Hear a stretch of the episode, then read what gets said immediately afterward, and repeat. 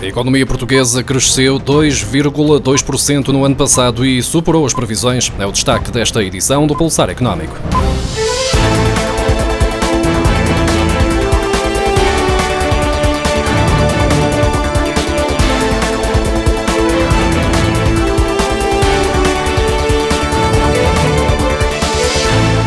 A economia portuguesa cresceu 2,2% em 2019, o que fica acima da previsão feita na estimativa rápida divulgada há duas semanas pelo Instituto Nacional de Estatística, que apontava para um crescimento de 2%. No ano passado, o produto interno bruto aumentou 2,2% em volume, menos 0,4 pontos percentuais que no ano anterior. Houve uma menor contribuição da procura externa líquida, que teve um contributo de menos 0,6 pontos percentuais para a evolução do PIB.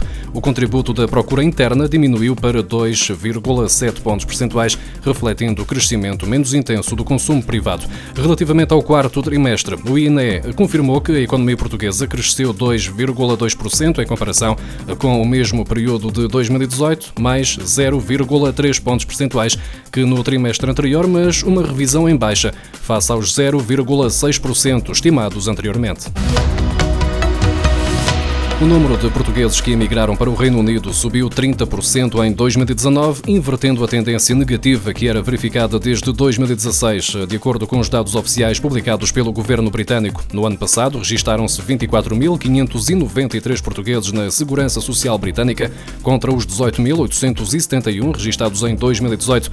Desde 2016, ano em que 52% dos eleitores britânicos votaram num referendo a favor da saída do Reino Unido da União Europeia, que a imigração imigração europeia tinha vindo a decrescer primeiro 5% para 30.543, depois 26% em 2017 para 22.622 e 17% em 2018 para 18.871.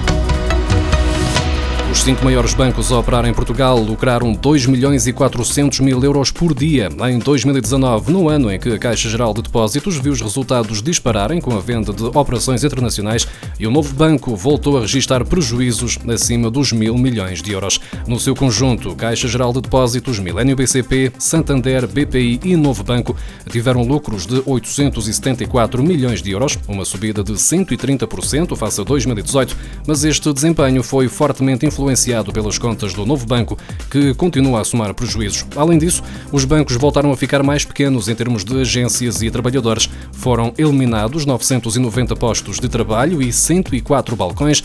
O Milênio BCP foi a exceção ao registrar a entrada de 109 colaboradores. No entanto, o Milênio BCP foi o campeão no encerramento de balcões.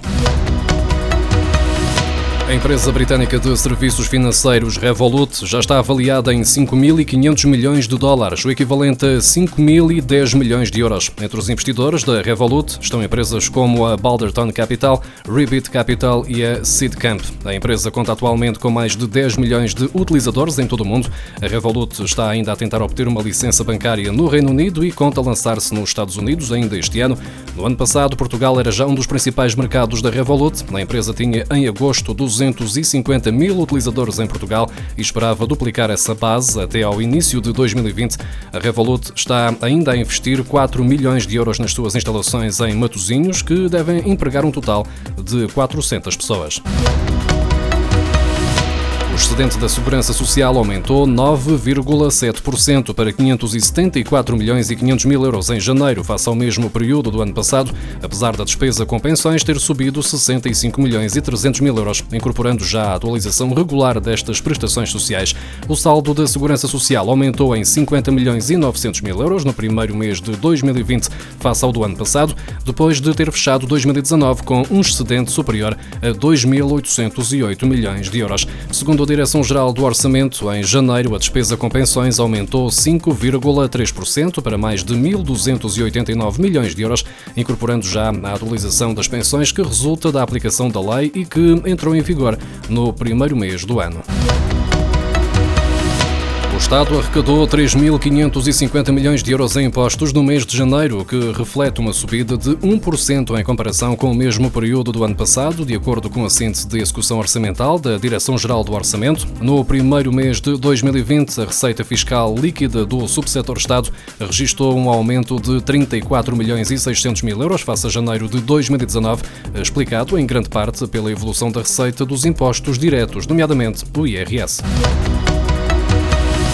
O Ministério das Finanças deixou cativos 421 milhões e 400 mil euros no final do ano passado, um valor correspondente a cerca de 40% das cativações iniciais, segundo a síntese de execução orçamental. Os cativos iniciais no ano passado foram fixados em 1.053 milhões de euros. As cativações são um instrumento de gestão orçamental utilizado para assegurar dotações orçamentais adequadas para satisfazer as despesas necessárias das entidades ao longo do ano e, simultaneamente, o cumprimento dos limites máximos de despesa autorizados anualmente pela Assembleia da República. Tal como nos anos anteriores, estão isentas de cativações diversas dotações de despesa, bem como os orçamentos do Serviço Nacional de Saúde, escolas e instituições de ensino superior.